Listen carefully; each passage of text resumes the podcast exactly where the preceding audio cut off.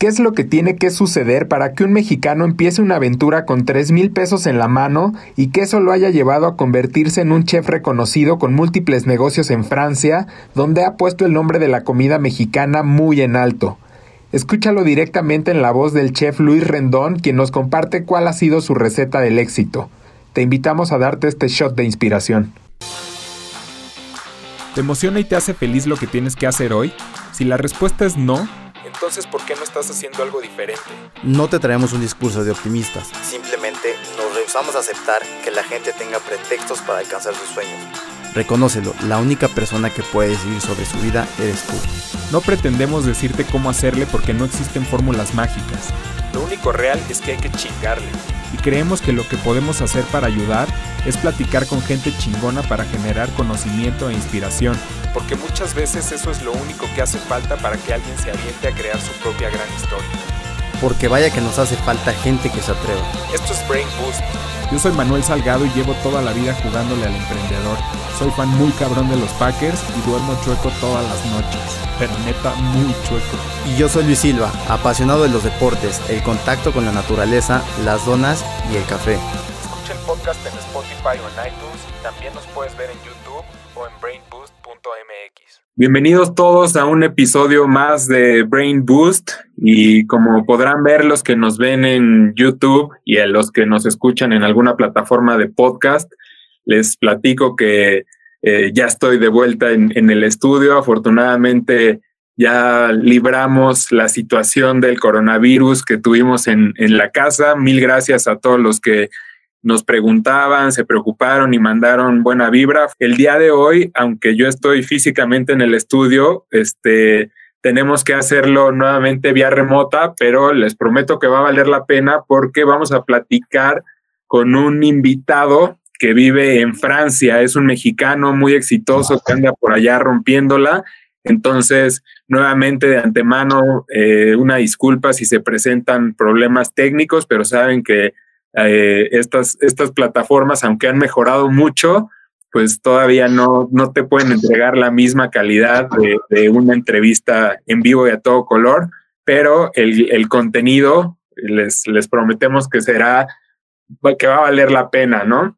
Y bueno, como le queremos entrar a la historia de nuestro invitado del día de hoy, es partiendo de la idea que mucha gente tiene y que creemos que es equivocada, y es la idea de que si eres habilidoso o talentoso o habilidosa o talentosa para algo en particular, eso es razón suficiente para creer que puedes aventarte a crear un negocio y que te vaya bien, ¿no? Y sabemos que un negocio implica mucho más que eso realmente, ¿no? Porque tú puedes ser eh, un gran chef, como es el caso de nuestro invitado de hoy, pero si no tienes otro tipo de skills que te lleven a tener un buen performance en la vida de negocios, pues te puedes topar con muchas trabas en el camino, ¿no? Por ahí en el blog, si ustedes van a brainboost.mx, Juan, que es nuestro principal colaborador en ese, en ese rubro, se ha aventado varios textos muy, muy interesantes al respecto de cómo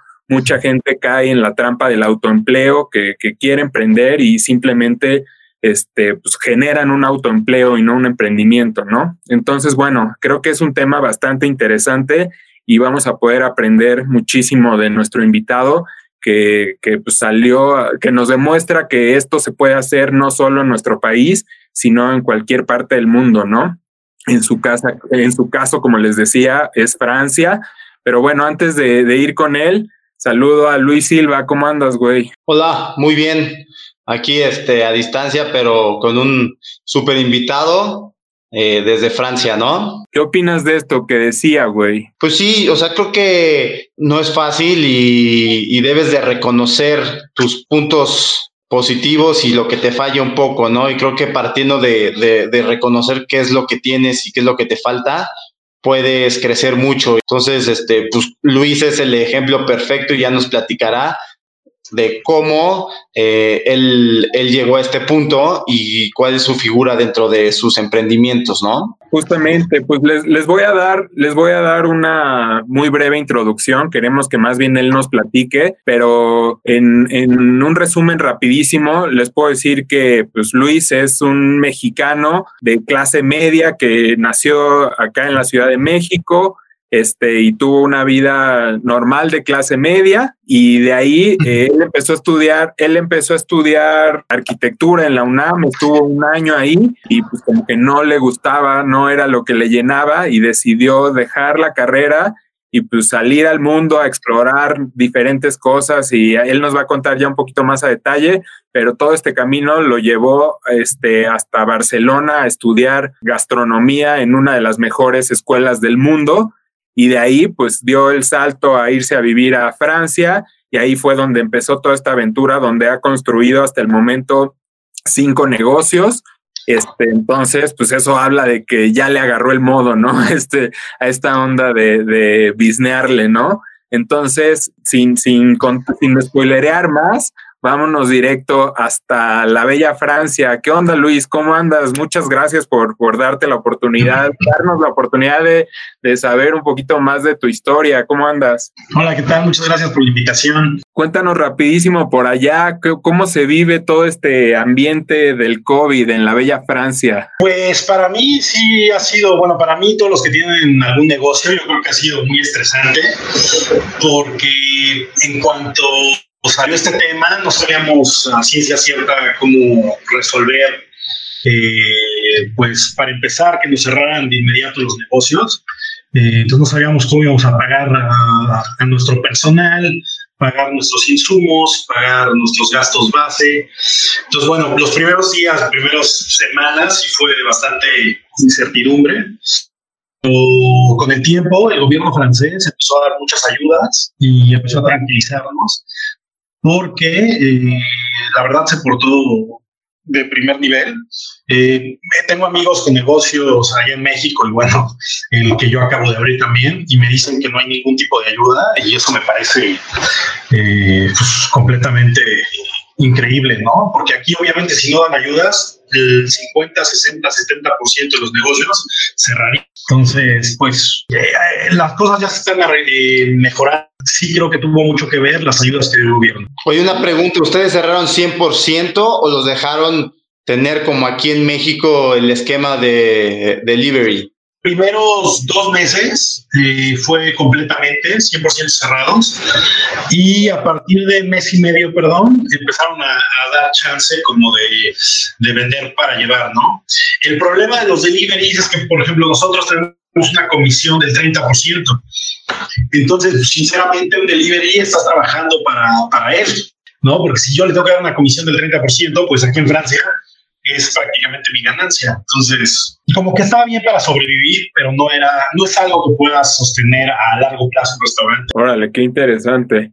Oye Luis, pues me gustaría que nos fuéramos desde el principio, que nos contaras un poquito eh, tu historia y cómo, cómo llegas hasta, hasta donde estás hoy en día. Pues eh, mira, fue un, proceso bastante, no complicado, pero más bien confuso para mí, porque interiormente, pues eh, como estaba escuchando en otras de tus, entrevistas, a veces la, la familia y el entorno te guía a que hagas cosas como más, más sencillas, más estables, que hagas un ABC que después te tenga más tranquilo en la vida, ¿no? Entonces siempre optamos como por carreras más sólidas, como, no sé, medicina, arquitectura, eh, economía, cosas así, ¿no?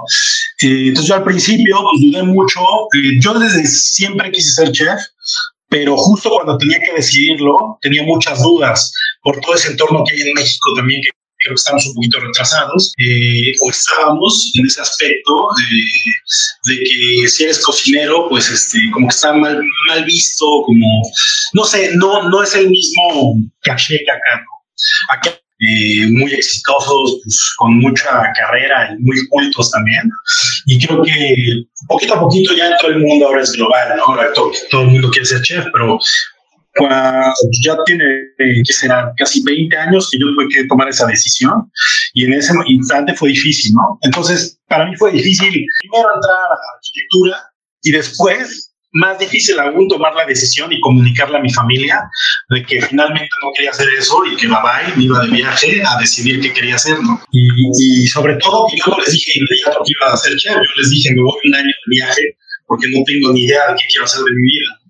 Entonces, bueno, ese, ese paso yo creo que fue un par de aguas, porque mucha gente no lo hace y finalmente acaba haciendo toda su vida algo que no le gusta, por simple miedo, por pues sí, por miedo, por qué, qué, pasará, o tal vez por respeto a tus papás, ¿no? O por miedo a tu, a tu familia, también puede ser, ¿no? Yo tuve la suerte que mi familia siempre me apoyó, entonces fue más fácil. Sí, yo tengo una pregunta, o sea, ¿qué, qué sucedió para dejar la arquitectura y irte a, a la gastronomía? O sea, ¿qué, qué, fue? Porque como tú bien lo dices, o sea, creo que estamos en una edad todavía eh, que, que, que, nos cuesta decidir qué vamos a hacer por el resto de nuestras vidas. Eh, no tenemos no tenemos el apoyo muchas veces, ni, ni los conocimientos, ni y mucho menos la experiencia. Entonces, sí, y es algo que, que a mí me, me pasó un par de veces por la cabeza, pero bueno, pues ya fue más como, pues ya estoy encarrerado, ¿no? Pero, ¿qué, qué pasó en tu caso? En mi caso, pues fueron dos cosas. Eh, de plano, la carrera no me gustó nada, ¿no? Y me di, yo me di cuenta rápidamente que, que no era bueno para, para, eso. Y aparte que no era bueno, pues no me gustaba, ¿no? Y yo tenía una pequeña pues no depresión, pero me sentía incompleto, sentía que, que, no era lo que yo quería, y sentía unas ganas inmensas de, de, hacer algo drástico para cambiar mi forma de vida en ese entonces. No, no estaba, feliz con, conmigo mismo y me di cuenta que pues gran parte de eso era porque estaba haciendo algo que pues, me valía madres, ¿no? Y yo no quería hacer. Entonces ese fue un, como eh, una fuerza para tener las, las agallas de moverme e intentar otra cosa. ¿no? Oye, pero y como dice Luis, fue, fue un momento, como dice Silva, fue un momento, eh, digamos, que en el que dijiste, ¿sabes qué? ¿Se acabó o fue algo como que se fuera acumulando? O sea, ¿lo sientes como un, break, un breaking point en algún momento así instantáneo o sí. fue un hartazgo acumulado? Fue, fue, esas que fueron como ganas de libertad, eso es la verdad me, me, sentía como muy atrapado en lo que había decidido hacer. Lo estaba haciendo mal, entonces yo conmigo mismo también me sentía mal porque sabía que no estaba haciendo mi mejor esfuerzo y eso me hacía estar inconforme. Y sí había este, pues tenía que 17, 18, y sí había estas ganas de como comerte al mundo, ¿no? Entonces dije, necesito hacer algo que cambie toda esta energía que traigo para, para volver a ser pues, pues yo, ¿no? Tenía muchas ganas de viajar también, ¿no? Entonces, me, me di cuenta que no era tan grave irte, porque en México, también seamos honestos, eh, eh, tienes que seguir como lo que todos hacen, ¿no? Si no estás mal, pinche huevón, o, te vale madres, ¿sabes? Tienes que seguir como pre, secundaria, preparatoria, decidir tu escuelita, tu escuelita, luego te casas, luego tu casa, tu perro, bla, bla, ¿no? Y, y si tú dejas de estudiar en ese, entre la prepa y la universidad, pues todos te, te tachan de flojo, de huevón, de que no sabes qué quieres hacer con tu vida, cuando es completamente normal, güey. A los 18 años, ¿cómo vas a saber qué quieres hacer de tu vida, no? Si aún hoy en día eh, yo a veces tengo mis dudas y, y creo que todos las tenemos, eh, ahora hay muchísimo más cambio de, de, profesión, ¿no? Hay gente que hace una cosa y un año después ya está haciendo completamente otra cosa. O sea, ahora ya es más normal, ¿no? Pero hace 20 años, bueno, ya me veo un viejo, pero hace 18 años yo me acuerdo que era como grave, yo en mi cabeza era algo grave, ¿me explico? O sea, tomar esa decisión era algo muy importante que podía conllevar a, a cosas malas. Grandes. ¿Y qué pasó? Una vez que lo decidiste, ¿cuáles fueron los siguientes pasos? Pues todo, como, como cuento de hadas, todo me salió bien, la verdad. Cuando se lo comuniqué a mi familia, estuvieron contentos, me apoyaron. Eh, les dije que me iba a ir a Canadá, este, porque con mi mejor amigo de ese entonces queríamos irnos a pescar king crab eh, y era nuestra forma como de sacar dinero para después ver qué hacíamos, ¿no? Bueno, entonces me apoyaron, me fui de viaje un año a Canadá. Oye, es... perdón, te voy, a, te voy a detener ahí porque creo que puede ser un punto que, que lo decimos muy rápido, pero puede sí. ser algo bien interesante porque O sea, no, no queremos que sea como un motivo en el que digas, claro, ahí está, pues este güey le pagaron su viaje a Canadá y gracias a eso ya pudo hacerlo, ¿sabes? Pero yo no tengo manera de pagar un viaje a Canadá, ¿sabes? Porque... Exacto, porque se quedan ahí como con la idea. O sea, entiendo. ver si fue así de, ah, bueno, pues mis papás me dieron 50 mil varos y con eso me pude hacerlo. ¿sabes? O, ver la realidad de, pues me encontré un boleto de 4 mil varos que lo pagué con la tarjeta de mi papá meses y con eso, ¿sabes? No, mira, yo antes de la universidad había trabajado un poco y había juntado como para el avión. Y mi papá, me acuerdo que me dio, en ese entonces, me dio 3 mil pesos. O sea, nada, me dio tres mil pesos, los tres mil pesos se me acabaron así, obviamente muy, yo lo recibí muy contento, este, y bueno, pues me alcanzó para llegar a, a Vancouver, ¿no?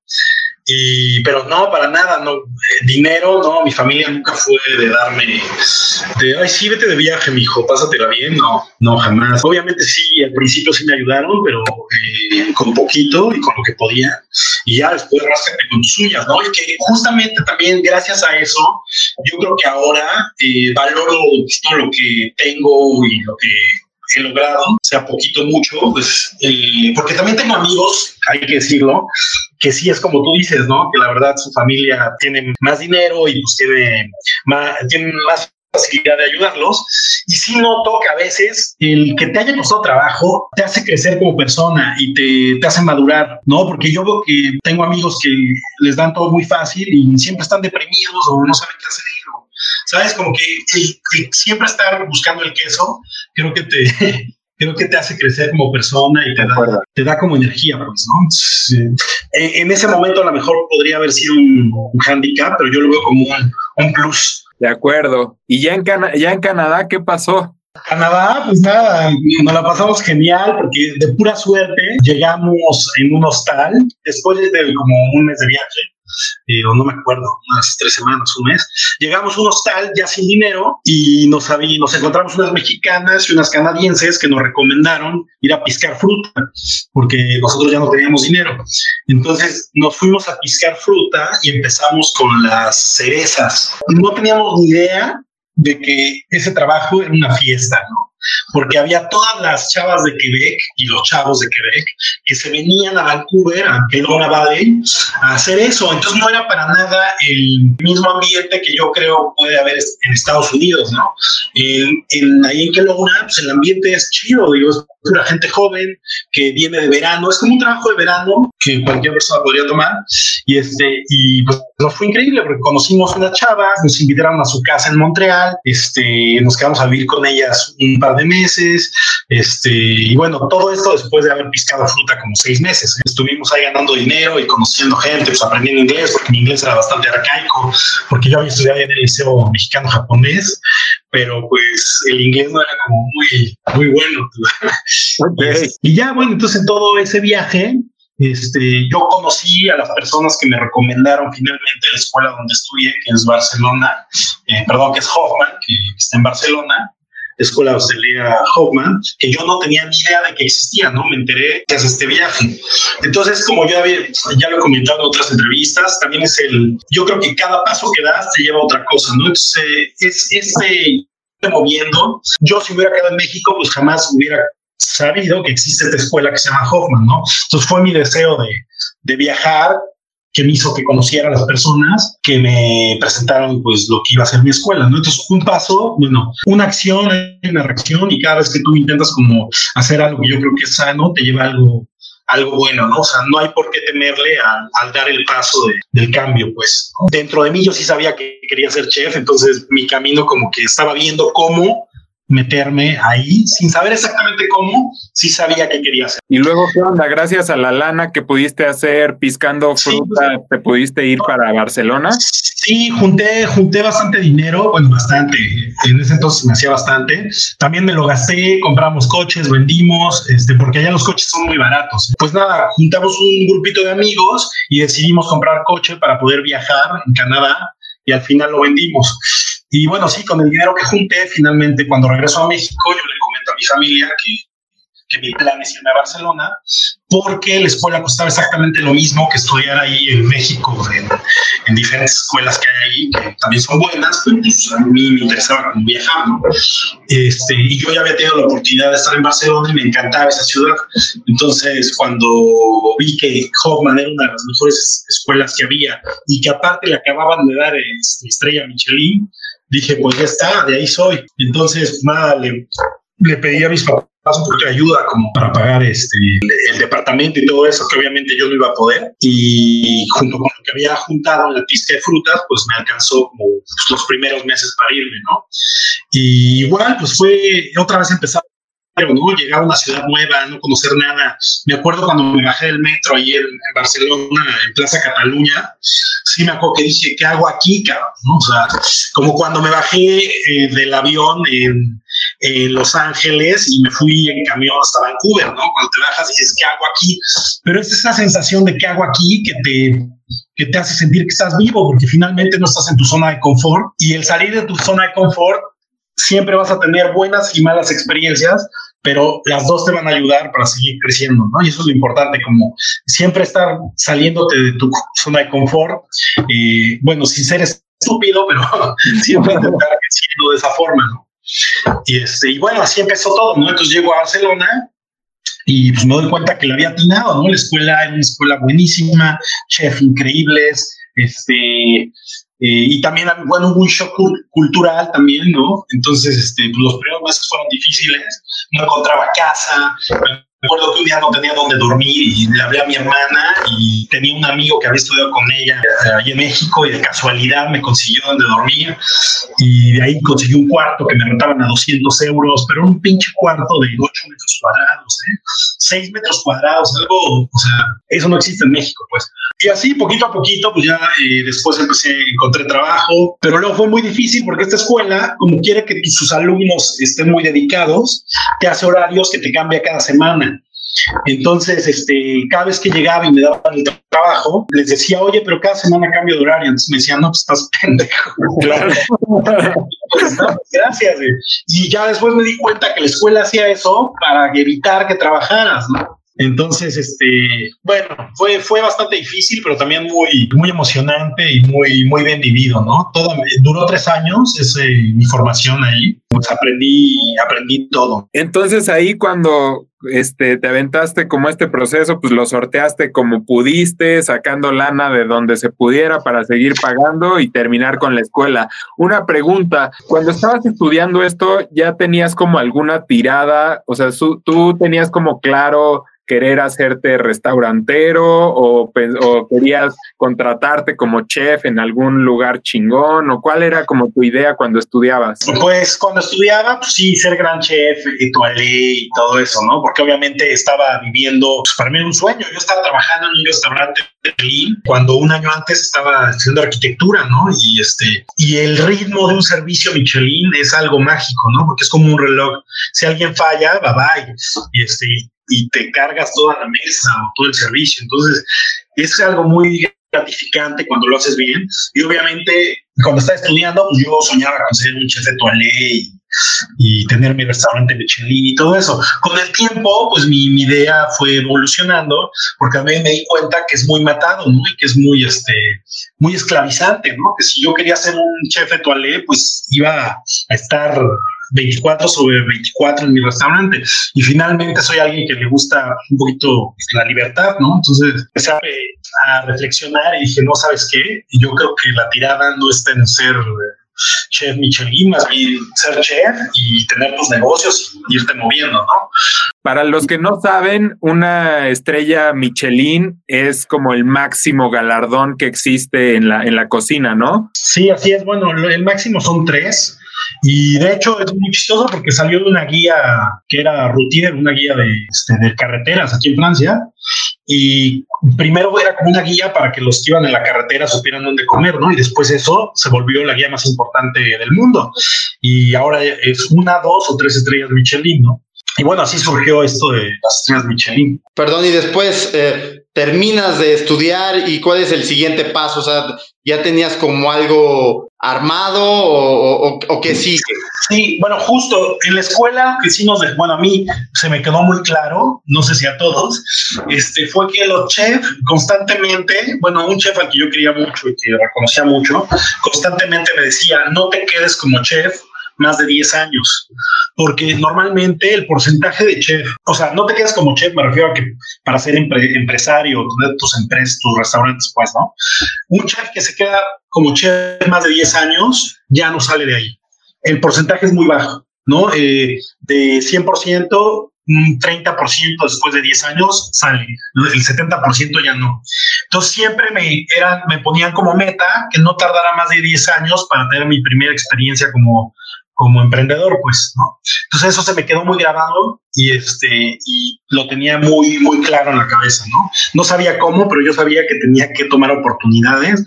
Si se me daba, tenía que hacer porque si no, te quedas como cocinero, ¿no? Y no, es, no, no, tiene nada de malo, pero pues yo, yo no, no quería eso en mi vida, ¿no? Yo, como te digo, me gusta la libertad y, y los, la profesión de cocinero es muy matada. Un poquito de libertad como chef, yo tenía que ser jefe, porque si no, pues no iba a poder. Entonces, este, en mi cabeza, sí, saliendo de la escuela, sí fue muy claro como qué pasos tenía que seguir y tuve la fortuna que mi hermana en ese entonces estaba en Francia, me, me dijo que como premio por haber terminado me invitaba a mi, mis estudios de francés, ¿no? Yo solo me quería quedar seis meses, ¿no? Ya llevo 12 años. Entonces, de nueva cuenta, una cosa te lleva a la otra, ¿no? Primero fue como decidir que no quiero ser arquitecto. Luego, entonces, agarrarte el valor y irte a, a, un año sabático para ver cómo vas a hacer lo que quieres hacer, ¿no? Porque hay que ser claros, el año no fue, no fue vamos a echar la hueva, es cómo logro lo que quiero hacer ¿no? Y entre tanto, pues también vivo y me la paso bien porque también está permitido. Entonces, fue eso. Luego, llegando a Canadá, conozco a estos chavos. Estos chavos me llevan a Hoffman. Me voy a Hoffman. En Hoffman, pues ya me formo y tengo una en la cabeza mi vida profesional más clara de cómo lograr lo que quiero.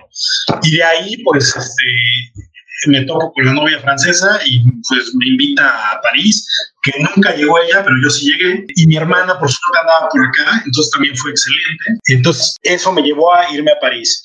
Y después en París, pues ya poquito a poquito, o sea, una cosa lleva a la otra, entonces como que siempre hay que ir avanzando, es algo bueno y tomando las oportunidades que se te presentan, ¿no? Porque luego también la ola pasa y yo a lo mejor si hubiera sido miedoso o algo así, pues estaría completamente en otro lugar, ¿no? De acuerdo.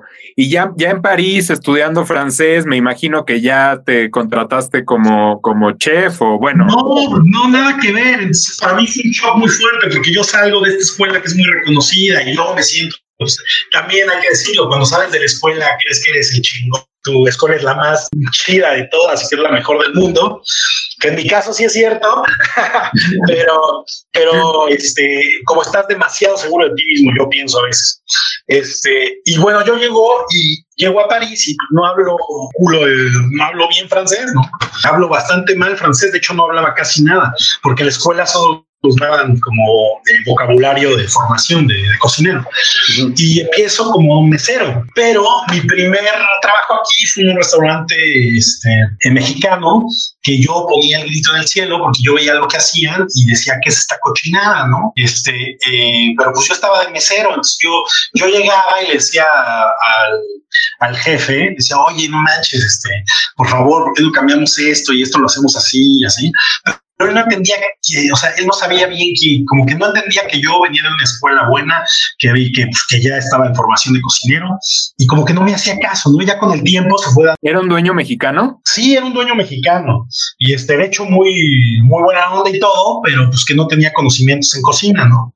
Entonces, pues ya con el tiempo, como que se dio cuenta que sí le sabía, y me empezó a hacer como un poquito el caso, y ahí logré cambiar ciertas cosas pero pues sí me quedé como frustrado porque cuando yo llego en 2000, 2007, 2008 a París, me doy cuenta que la cocina mexicana estaba en pañales y sobre todo que estaba muy mal hecha, ¿no? Había, había un par de restaurantes mexicanos muy malos, pero en serio, no es por soberbio, pero eran restaurantes muy malos, este, o Tex-Mex, o donde yo decía es que no puede ser, por eso creo que la cocina mexicana es horrible aquí, ¿no?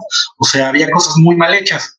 Entonces ya, pues, poquito a poquito, eh, aprendí francés Y después cuando tuve la oportunidad, pues me fui a trabajar en restaurantes franceses para seguir un poquito mi formación.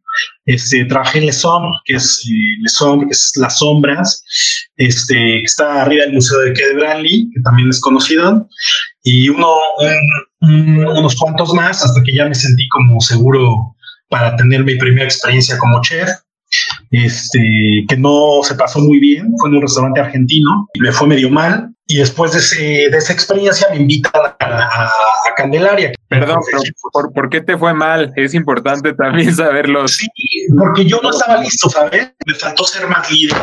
Este, quise hacer, quise llevarme bien con todos en vez de ser líder. Y por quererme llevar bien con todos, la gente me empezó a, sí, voy a dar el avión, ajá, sí, ¿no? Hasta que yo es la única vez que tuve que decir, se hace así porque yo soy el chef. Eso nunca lo tienes que decir, ¿no? Y cuando llegas a decir eso es porque algo anda mal. Entonces, en esa experiencia en el restaurante argentino fue como una continuación de mi formación, porque me di cuenta de lo, que había hecho mal, ¿no? Y entonces este, llega mi gran oportunidad, que es con una amiga colombiana, un restaurante mexicano en París, un cóctel bar, y pues mi, trayectoria y sabía que en ese entonces era bastante joven todavía y me invita al proyecto, ¿no? Y, este, y cuando abrimos Candelaria, pues fuimos un exitazo que nadie esperaba, ¿no? Entonces ahí como que ya tenía como las bases después de la escuela, después de, haber trabajado en, en, varios restaurantes y este, haber sido chef, este, porque chef no es el que estudia, ¿eh? chef es el que ya se hizo cargo de un equipo de cocina. Este, entonces ya me permitió eh, hacer mi trabajo correctamente y logro formar un equipo y un menú y, una atmósfera que, me gusta y que le gustó a todo el mundo y que pues, es exitosa, ¿no? ¿Cuál fue, la, ¿Cuál fue la idea de Candelaria? O sea, dijeron, vamos a poner un restaurante mexicano. No, la idea de hecho era un, un cóctel bar eh, como en la era, en la época de la prohibición de Nueva York. Entonces querían tener el cóctel que estuviera escondidón y adelante del cóctel bar tener una, una, taquería, entonces que la gente pensaba que era un restaurante, pero que cuando abría la puerta del baño, pues llegabas al bar, ¿no? Y entonces estamos hablando del 2010. En el 2010 no había nada así en París, fue el primerito. Entonces, esta idea que fue muy novedosa para París, porque eh, la socia era colombiana y dos, dos americanos, dos este, estadounidenses. Y yo. Eh, entonces, bueno, esta idea como que tuvo mucho éxito, les, encantó a los y eh, fuimos un exitazo. Desde el primer día, ¿eh? Llenos a reventar desde el primer día, porque bueno, mi, los socios eran también conocidos del Experimental Club, que en ese entonces era un bar a cócteles muy conocido en París. Entonces, como que cada quien, como quisieron su trabajo y formamos un equipo muy bueno, ¿no? Eh, eran darman muy, darman muy buenos, un chef mexicano, espero, bueno, yo soy bueno, y este, y, en general, pues como lo que iban, lo que te decía las sociedades, cuando escoges bien a tus piezas, yo creo que este es cuando logras eh, cosas importantes, ¿no? Y me interesa detenerme un poquito ahí, porque saber las razones de que un negocio pueda ser así de exitoso. Entiendo esto que dices de las, de las piezas, pero al final tuvieron una gran idea. Cada que uno emprende un negocio cree que tiene la idea ganadora, la idea que va a cambiar el mundo, que va, que va a estallar. Entonces, esa, esa parte, este, digamos, ustedes tenían ese check ahí con eso, ¿no? Sabían que todos eran como expertos en lo que, en lo que a cada, a cada parte le iba a tocar. Pero ahora, ¿cuál crees? O sea, ya, ya hablando del, del, día a día, creo que lo más importante para un negocio, en este caso de, de consumo, pues es realmente pues, traer a la gente, ¿no? O sea, cómo, y más con un concepto que es innovador, pero que lo tienes que comunicar, porque como dices, si alguien va pasando por ahí, seguramente se topaba con una taquería que en Francia igual y dices, güey, qué rareza, ¿no? O sea, no, fue un tema como de, marketing o cómo, cómo, cómo fue que lograron que desde un inicio llegara la gente a, conocer su concepto y ya sabiendo ustedes que una vez que los probaran, la gente se iba a enamorar. Pues de hecho, yo, bueno, tuvimos un poco de miedo al principio porque mucha gente nos dijo, no hay taquerías en París, eso no funciona, este, no hagan eso, eso no va a funcionar, nadie lo come, nadie lo conoce, este, la comida mexicana en París no, no tiene mucho reconocimiento. Este, y yo decía, sí, claro que no tiene mucho reconocimiento porque hacen pura mamada, ¿no? Entonces es el momento de sí. El francés, si tú le haces un producto de calidad, con buenos productos, el francés es es, eh, tiene mucha cultura gastronómica, entonces lo sabe reconocer. Entonces yo estaba, eh, muy seguro de que iba a funcionar si lo hacemos bien. Y de, por el otro lado, eh, Karina y Joshua, que eran los otros socios, digamos que tenían una muy buena red social, ¿no? Porque como eran barman del Experimental Club, en ese entonces era un bar muy conocido por ese lado yo sabía que ellos tenían muy buenas relaciones sociales. Y de hecho, nuestra primera semana estuvo llena porque la vimos en el Fashion Week y ellos habían hecho un deal con el Fashion Week y eh, mucha gente del Fashion Week fue a, a la apertura del cocktail bar. Entonces, eh, o sea, fueron muy, este, muy sabios en todo eso, lo hicieron muy bien. Entonces, desde el arranque, como era un speakeasy, este, empezó a correr como pólvora y, todos querían ir, ¿no?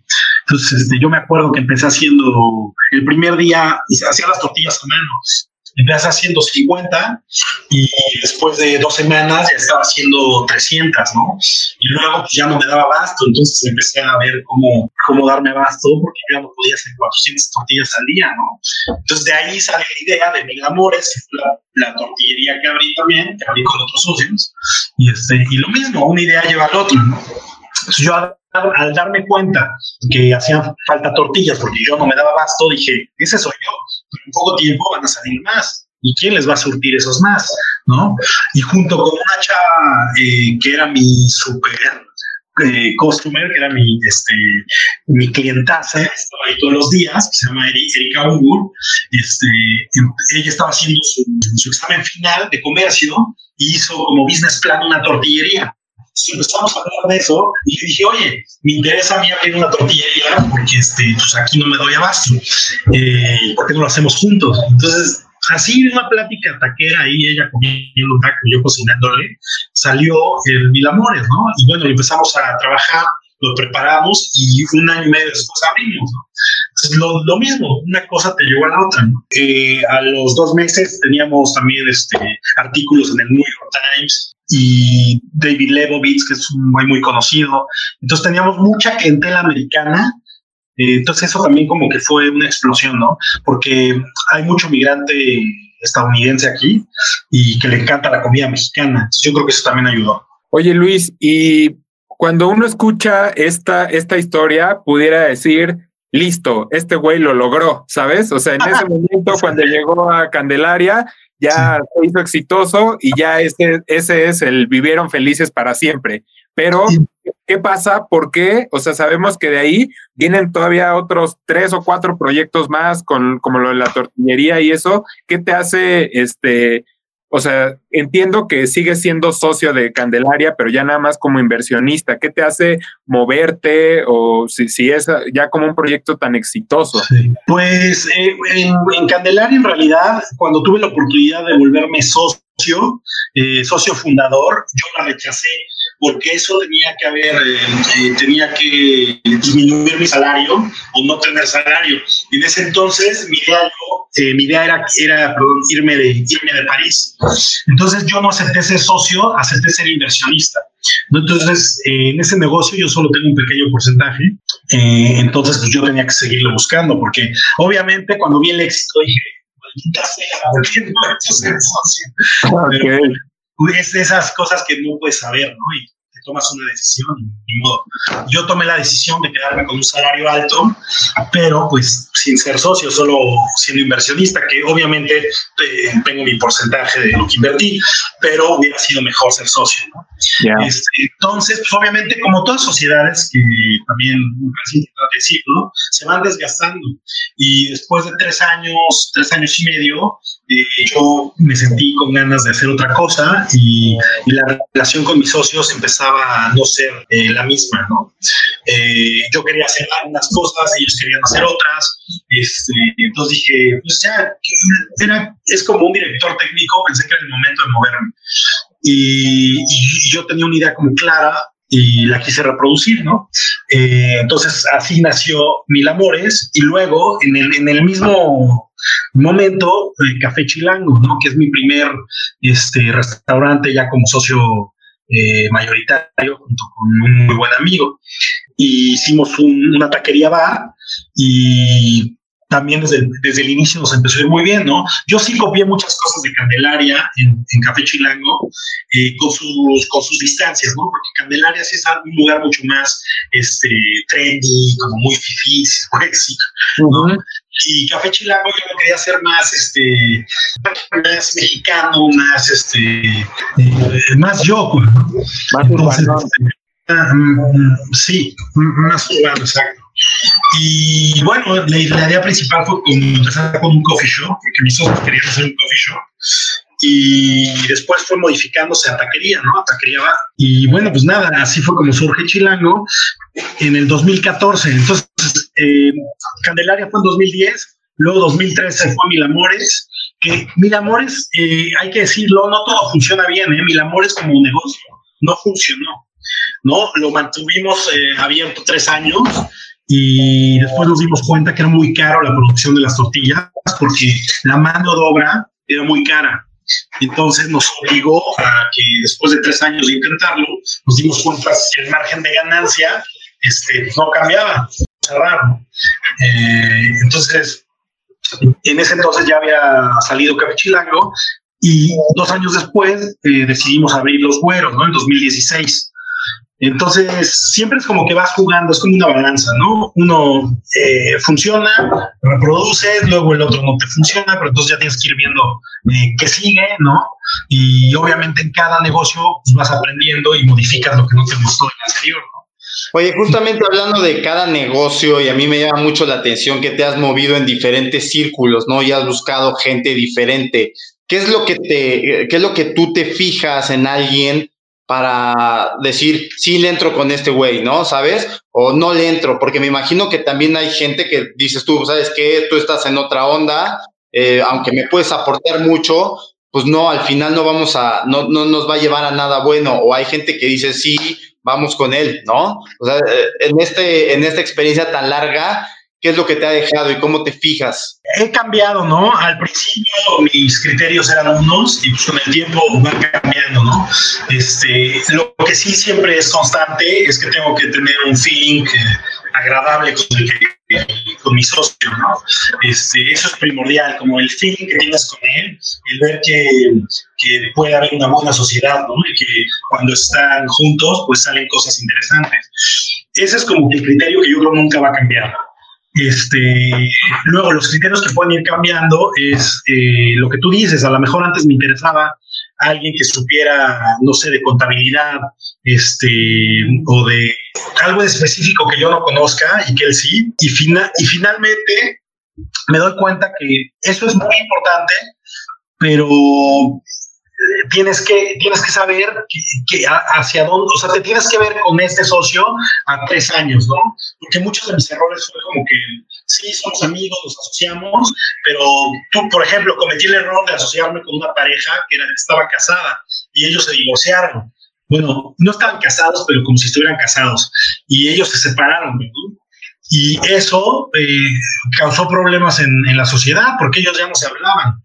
¿No? Entonces, este, no sé, ahora uno de mis criterios nuevos sería que no, fueran pareja, ¿no? Este, entonces, cosas así que poquito a poquito pues voy aprendiendo y, voy cambiando. Antes yo pensaba que tener eh, ser tres socios era lo mejor y ahora para mí es un dolor de cabeza, ¿no? Porque ahora ponerme de acuerdo con dos cabezas más, pues me parece como imposible. Entonces yo creo que sirve mucho las sociedades como al inicio de, de tu aventura como emprendedor, pero conforme vas tomando experiencia, yo creo que tus objetivos ya son muy claros. Entonces, yo siento que ahora con socios pierdo el tiempo porque tengo que explicarles a dónde quiero ir, este, y aunque me aporten, creo que llegue un momento, sobre todo en París, ¿eh? llegue un momento que quiero una experiencia sola, donde yo pueda cometer mis errores Y funcione o no, funcione o no, yo haber tenido esa experiencia de, de haber tenido éxito fracasando solo, ¿no? Este, es otro caso en México. México es mi primer, mi primer este, experiencia y pues, no conozco nada. Entonces, obviamente, sí busqué gente que ya tuviera, que, hubiera hecho otras cosas, que, que, tuviera otros negocios y que me ayudara a mí a, a saber cómo, cómo se trabaja allá, ¿no? Porque no tenía absolutamente ninguna idea. Pues no hay, algo, hay algo que a mí me parece también muy interesante y que es algo sobre lo cual he estado trabajando mucho y documentándome también mucho al respecto, porque digo, este, nosotros que tenemos una agencia de marketing, que digamos que ese es nuestro negocio principal y a lo que nos dedicamos, eh, es, es, es muy difícil este, digamos, como separarte o, o, sea, la verdad es que estamos muy metidos con el día a día, Luis y yo y todo el equipo en lo que, en lo que hacemos aquí, ¿no? Y digo, no creo que, no creo que sea malo, pero sí, sí, en, en algunos puntos, pues este, el, el, que una persona o un grupo de personas, este, sea como indispensables, por así decirlo, para la continuidad del, del, negocio, hace que sea un poco difícil escalarlo, ¿no? O sea, creo que es un tema de tener como buena sistematización, etcétera.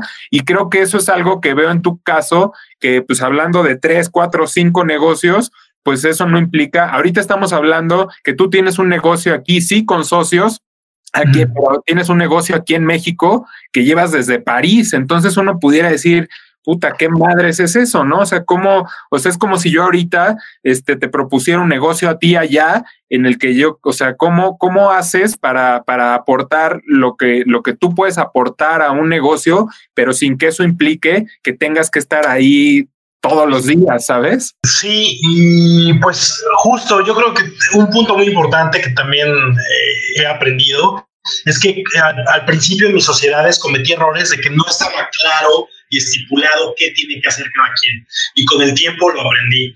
Entonces no hay ambigüedades este, de, que no saben qué voy a dar qué tengo que hacer, o no quedamos en eso, no es que nunca se escribió. Entonces también aprendí eso, que las cosas desde el principio hubieran pasado mucho mejor en, en, varias circunstancias si yo hubiera escrito desde un inicio qué es lo que, bueno, no yo, si cada quien este, hubiera sido claro para cada socio cuál es su, cuál es su rol, qué tiene que hacer, cuándo va a haber este, castigos, cuándo va a haber este, premios, ¿no? Entonces, eso yo creo que me ayudó mucho. Y en cuanto a lo de México, pues obviamente eh, mis socios de allá son los que se ocupan ahorita de, gerenciar al equipo y, este, tenemos un manager que es el que realmente se ocupa de, de, que el negocio lleve las riendas bien, ¿no? Eh, nosotros somos como un apoyo y como un expertise, ¿no? De lo que sabemos. Yo en cocina, este, bueno, cada quien en su, en su rama. Entonces, eh, ¿cómo le hago? Pues sabiendo, delegando con un manager y con un, un manager capaz que sabe muy claramente qué es lo que tiene que hacer y en qué momentos tiene que pedir ayuda. Entonces hay que delegar. Obviamente tú no puedes diversificar y tener cuatro o cinco negocios sin delegar, ¿no? Obviamente hay que aprender a delegar, que también es parte del camino, ¿no? Porque delegar también no, significa que te vale gorro, ¿no? Que he de aceptar, me llegó a pasar, ¿no? Cometí errores de que por dejarle un negocio ciertos, eh, cierto tiempo a un manager, el manager ya creía que era el jefe, ¿no? Y, fue mi error, porque yo lo dejé creer que que era así, ¿no? O sea, por estar, a lo mejor, como te digo, por estarme ocupando de otras cosas, a lo mejor eh, dejas que, eh, que, el manager lo tome, o bueno, que crea que está haciendo unas cosas que no son, ¿no? Entonces, bueno, aprendes a delegar y también tú aprendes a delegar eh, hasta cierto porcentaje, porque eh, no se puede llegar todo y tienes que estar, como tú dices, constantemente revisando, constantemente viendo que se haga bien el trabajo y constantemente aportando, ¿no? Cuando dejas de hacerlo, pues estás cometiendo un error, ¿no? Sabemos, sabemos que has tenido diferentes tipos de sociedades y eso es un, es un tema importante. Eh, por lo que nos platicas, digamos, has, te, te has hecho socio de personas pues que, que, conoces y digamos que se hacen amigos y se hacen socios, pero realmente no son como amistades que tuvieras de toda la vida, como es otro como es el caso de Café Chilango, ¿no? Que dices que fue con un amigo de toda la vida. Entonces, ¿cómo, ¿cómo te ha ido en esta experiencia? ¿Cómo puedes contrastar esas partes? Y quiero, quiero hablar un poquito también desde, este lado, porque creo que es una parte bien importante. Muchas veces uno cuando emprende un negocio o eso, tenemos, tenemos también como el sueño de, de esta vida feliz y perfecta con tus amigos y, ¿sabes? O sea, decir, nada, nada como poder armar un negocio con tus amigos y que la pasen poca madre y demás, pero sabemos que va a haber momentos difíciles y, o sea, por ejemplo, en, en, mi caso, cuando arrancamos la agencia, o sea, yo tengo el, el, la fortuna de trabajar con, con, con varios amigos de, mucho, de mucho tiempo, incluidos eh, Luis, que pues nos, nos, nos, hemos hecho más bien socios este, de, del, proyecto, ¿sabes?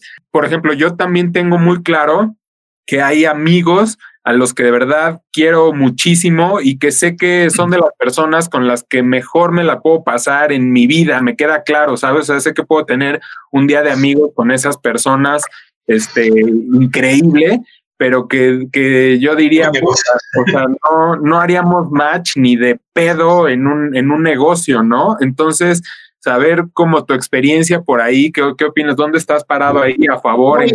y además, amigos, digo familia, ¿no? Que, que va muy relacionado y que eh, lo, lo, platicábamos antes de, de, del programa. Lo primero que se te viene es, ah, voy a poner un negocio con mi hermano, con mi papá, con mis amigos, ¿qué es lo más fácil y, te suena más, más fácil hacerlo con ellos porque tienes un, pues porque ya los conoces como personas, exactamente, y te une un vínculo y sabes que no te pueden fallar porque al final son, somos hermanos, somos amigos. Entonces sí es algo que, que, nos, que nos hace mucho ruido y quisiéramos saber qué, qué opinas, Luis. He tenido experiencias buenas y malas y, y momentos también buenos y malos, ¿no? En cuanto a lo que dice que eh, cuando tienes una amistad con tu socio, con, el socio, eh, es diferente. Yo pienso que lo mejor ahora es he visto que se pasa mejor cuando no, no tienes ningún liano, ninguna amistad, porque hay un respeto que siempre se guarda. Eh, mi problema con mis socios que son amigos es que rápidamente llegamos a perder el respeto o rápidamente puedes llegar a, ¿cómo decir?, a, a insultarte, ¿no? Entonces, siento que es importante cuando son tus amigos que queda muy que quede muy claro las, las líneas que no se pueden rebasar, ¿no? porque si no, constantemente la estás pasando. En mi, en mi caso, pues eh, Rodrigo es, un, era uno, es uno de mis mejores amigos. Y eso yo creo que causó muchos problemas eh, al, después de un cierto tiempo. Al inicio es muy bueno porque es muy fácil entender, y como tú dices, hay lian y vas hacia el mismo lugar, pero con el tiempo yo creo que eso se vuelve un poco problemático porque se, se te puedes saltar con alguien que no conoces, no las pasas, ¿no? Eh, con socios que no son amigos míos o que simplemente son conocidos, yo sé que no puedo pasar ciertas eh, ciertas normas y ellos tampoco, ¿no?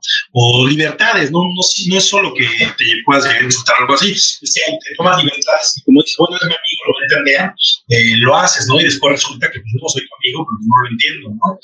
Entonces, yo creo que es positivo, si todas las sociedades pueden ser positivas, el punto está en dejar claro desde el principio qué quieres hacer y qué, eh, a qué tienes derecho y a qué no. Entonces, si tú desde el principio sabes exactamente qué va a hacer cada quien y, se ponen eh, metas en conjunto y también se ponen este, este castigos en conjunto si alguien no cumple lo que tiene que hacer, las cosas se pasan muy bien, ¿no? Ahora con el tiempo también me he dado cuenta de eso. Este, mis errores prácticamente todos han sido por eso, porque eh, no dejé claro qué teníamos que hacer cada quien. ¿No? Entonces, este, cuando cada, cada punto está claro, eso es muy difícil que pase, ¿no?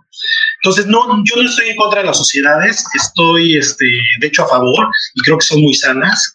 Este, de hecho, creo que voy a seguir haciéndolo toda mi vida, este, solo que hay ciertos proyectos que sí me, implica hacerlo solo, o sea, que sí me interesa y hacerlo solo por cuestiones personales pero la sociedad yo creo que siempre es positiva, ¿no? Siempre que te nutran y tú nutras, siempre es positivo. Oye Luis, pues sabemos que no existe una fórmula mágica este, ni preestablecida que le pueda funcionar a todo mundo para que le vaya bien, pero pues en tu experiencia, que la verdad es, es increíble y qué chingón que haya gente como, como tú y que además se lleven, se lleven una parte de nuestro país a ponerla muy en alto. O sea, el que, el que tú estés en uno de los países que tú, tú sabrás más, pero estoy seguro que debe ser el número uno hablando de gastronomía en el mundo y tú llegaste a venderles tacos y, lo estás haciendo muy bien y a poner muy en alto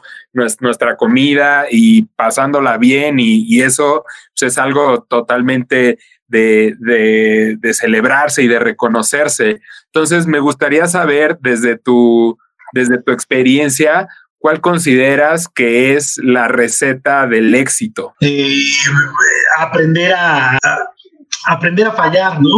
Porque uno cree que el éxito va a llegar a la primera y, y no, no, yo no creo que todavía llegado al éxito como para que yo me sienta este, completamente realizado.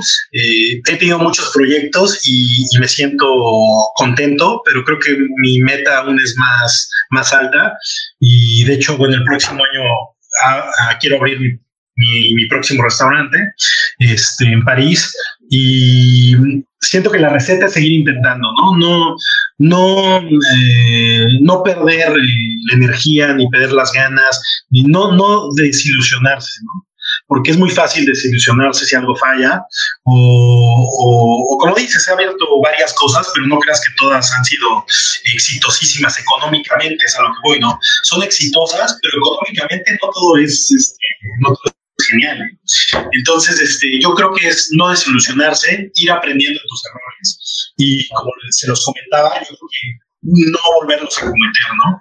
Este, entonces yo creo que la receta del éxito es seguirte levantando aunque te caigas, seguirte levantando aunque te caigas y aprender de lo que salió mal para no repetirlo. Y sobre todo seguir aprendiendo de los demás, ¿no? Y aceptar tus errores, porque si no, pues no avanzas. Sí, en otras, en otras palabras, esto me suena como, como también a a saber que tu prime no ha llegado, ¿no? O sea, creo que eso es, eso es algo que, que debemos todos este, sentirnos de esa manera, porque si uno siente que ya alcanzó la cúspide, pues, ¿qué sigue después de la cúspide? Pues la bajada, ¿no? Entonces, el, el tener como, como claro que todavía, y además es, es, muy curioso, me hace, me hace mucho sentido esto que dices, porque se, se, se, vive tan diferente desde fuera como, como a uno lo vive desde dentro. O sea, hablando en tu caso, o sea, uno lee una semblanza tuya y dice, puta, este güey ya cheque en la vida, ¿no? O sea, ya treinta y tantos años, ya,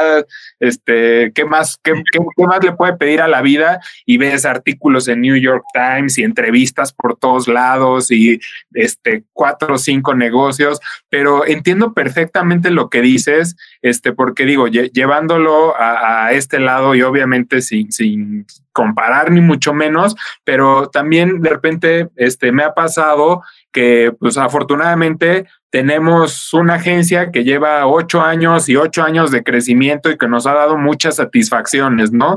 Y por ahí estoy metido en dos, tres locuras más que también hay van. Este, está, por ejemplo, este proyecto del podcast y de repente cuando platico con, o sea, ha habido gente que se me acerca para decir, güey, qué chingón lo que has hecho y lo, y yo lo veo desde adentro y digo, sí, me siento muy orgulloso y qué chingón, pero siento que me falta tanto y veo que me desmadro todos los días en la agencia de decir, es que esto todavía no llega a donde tiene que llegar para yo sentir, ah, ya, ya chingué, ¿no? O el podcast o los otros proyectos o lo que sea necesario. Entonces, este, creo que es muy fácil desde afuera verlo como, ah, no, pues ya, check, ¿no? O sea, qué, qué, bien hecho, pero desde adentro, pues estar en, esa, en ese tornado, pues es un trabajo de todos los días y, y, pero te digo, creo que sobre todo es un tema de decir, si yo dijera, bueno, pues ya la armé con la agencia, este, pues ya de ahí, como te digo, si, si cuando llegues a tu prime, este, después de eso, pues lo que sigue es ir para abajo, ¿no? Entonces, creo que el, el, tener como esa sensación de bota y saber que realmente pues todavía no, no la rompes como realmente sabes y quieres romperla, pues te, te impulsa a seguir adelante, ¿no crees? Sí, y, lo que cuentas, ¿no? O sea, si yo dijera, bueno, ya tengo herencia para mis ocho hijos, pues estaría tranquilísimo, pero estoy muy lejos de eso. Los negocios, o sea, es como, es lo que tú dices, es como una luchita día a día y seguirte moviendo, nunca parar. Y, y cuando estás adentro te das cuenta de que si paras, esto se va rápidamente a la chingada. ¿eh? es como, como afuera se ve como, uy, un chingo de negocios y esto y eso, pero es porque todo el tiempo estás viendo que sigue, que sigue, qué más, que, y, este, y diversificar, que me parece muy importante, ¿no? Este, y bueno, en todo esto también me gustaría aclarar algo. Yo no tengo una meta monetaria en mi vida, ¿no? Yo siempre he tenido una meta de libertad. Y eso es lo que siempre digo en mis entrevistas. Este, yo a lo mejor no acabaré siendo rico, pero acabaré siendo rico en experiencias y, y, espero tener la libertad que deseo para, para, hacer lo que yo quiero en mi vida, ¿no? Como viajar, moverme, irme, hacer, hacer y deshacer lo que yo quiero en mi vida. Eso es por lo que yo lucho, no, no por una meta monetaria de ser rico o, otra cosa que podría ser la meta de otras personas, ¿no? Entonces me parece importante que, que, tu meta no sea monetaria porque pierdes el rumbo cuando es monetaria, ¿sabes? O, o dejas de ser feliz porque hay negocios que no funcionan y no por eso es que fueron malos. Sí, nos lo decían, nos lo decían en una entrevista también hace poco con el dueño de una empresa también muy exitosa aquí en México que se llama 99 Minutos, Alexis Patjane, el, fundador, nos decía y me hizo mucho sentido. Al final, la, la, mayoría cuando, o sea, al final, pues cuando te avientas a, a, poner un negocio, quieres generar, ¿no? O sea, por supuesto, es la motivación principal, o, o no, es, es, complicado, o sea, pero de que está, de que está ahí la motivación del dinero, sin duda, ¿no? O sea, si no, a menos que ya tuvieras la vida resuelta, dijeras, bueno, voy a hacer esto de hobby, pero hablando de como en, en la normalidad de los casos, pues es un tema de sí, hacer lo que te apasiona y demás, pero tiene que, tiene que generar. Pero él decía, y que me hace también todo el sentido, que algo pasa en, eh, y, y, es una constante, ¿no? En todas las entrevistas con emprendedores que hemos tenido y en nuestra experiencia propia, lo vemos así, que algo pasa en el camino, que el dinero pasa a, un, a otro plano, ¿no? O sea, se vuelve algo como mucho más enriquecedor y un reto y demás, que por supuesto que quieres que te vaya bien, porque eso se convierte en un medio que, como tú dices, te da libertad y te permite seguir haciendo cada vez más cosas. Entonces, creo que pues es un buen aprendizaje y que, y que al final todo mundo que le entre a esta aventura, pues tarde o temprano se va a topar con eso, ¿no? Y creo que es algo muy positivo porque pues sí te hace, te hace cambiar por completo este, tus, tus prioridades y tu perspectiva de la vida misma, ¿no? Así es, eh, creo que lo más importante es la experiencia que vas tomando con cada, con cada nuevo proyecto y, al final de cuentas eso se trata la vida, ¿no? De cuando te mueres, pues no te llevas nada, solo lo que viviste y, y si te la pasaste bien o mal, ¿no? Y también, bueno, no, no si te la pasaste bien o mal, si tú te sientes satisfecho con lo que lograste o no, ¿no? Claro, Luis. Oye, pues nada más para, para terminar, pues igual agradecer eh, el espacio y, y pues el, el, lo que estás haciendo por allá en Francia, poniendo en alto el nombre de México y, y seguir trabajando. Y, y recomiéndanos aquí en dónde está tu negocio, aquí en la Ciudad de México, para los que estamos de este lado. Claro que sí, está en calle Zamora, ahí en la Condesa. Se llama De Huevos. El local es muy fácil de reconocer, es amarillo, se ve desde lejos. Y, este, y estamos en muchas plataformas de, de entrega a domicilio. Este, bueno, pueden seguirlos en redes sociales, en Instagram, Facebook, de huevos, y ahí está toda la información. Y si vienen a París, pues pasen a Café Chilango, Los Güeros, y muy pronto Alma Mía. Oye, pues de verdad muchas felicidades por ser un tipo de huevos. Te felicito, te felicito mucho por eso. Este, y, y, nuevamente gracias por compartir tu historia, porque estoy seguro que, que puede generar en quien la escuche esos, esos 20, ¿no? Que de los, de los que hablamos, en los que de repente, pues si, si no te sientes a gusto con algo, pues es porque algo está mal, ¿no? Entonces, sí. mientras te aferres, mientras te aferres a seguir en eso, pues cada vez la, la, la daga se va a ir hundiendo más y también va a llegar un momento, digo, al final, este no es un tema de tiempo, no es un tema que si no lo hiciste a los 17, 18 como tú, pues ya valiste madre, si no lo puedes hacer nunca, al final te puede llegar esta revelación a los 104 años y cambiar tu vida y vivir tus últimos años mejor que nunca, ¿no? Eso puede suceder en cualquier momento, pero pues también llega un momento en el que si si no, si no, o sea, entre más capas le vayas echando a, esa sensación, pues te va a ser más difícil salir después, ¿no? Porque tal vez ya, como dices,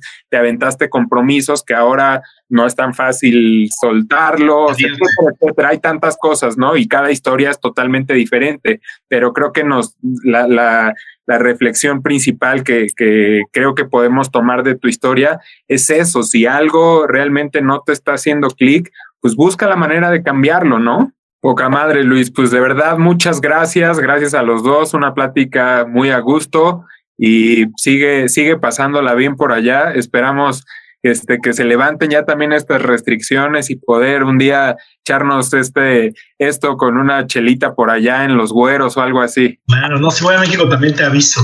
Órale, ya dijo. Oye, y una última cosa, eh, también para mí fue muy fácil porque, bueno, nuestra, nuestra gastronomía es increíble, ¿no? Entonces, yo estaba siempre orgullosísimo desde que recuerdo, ser mexicano me encanta, ¿no?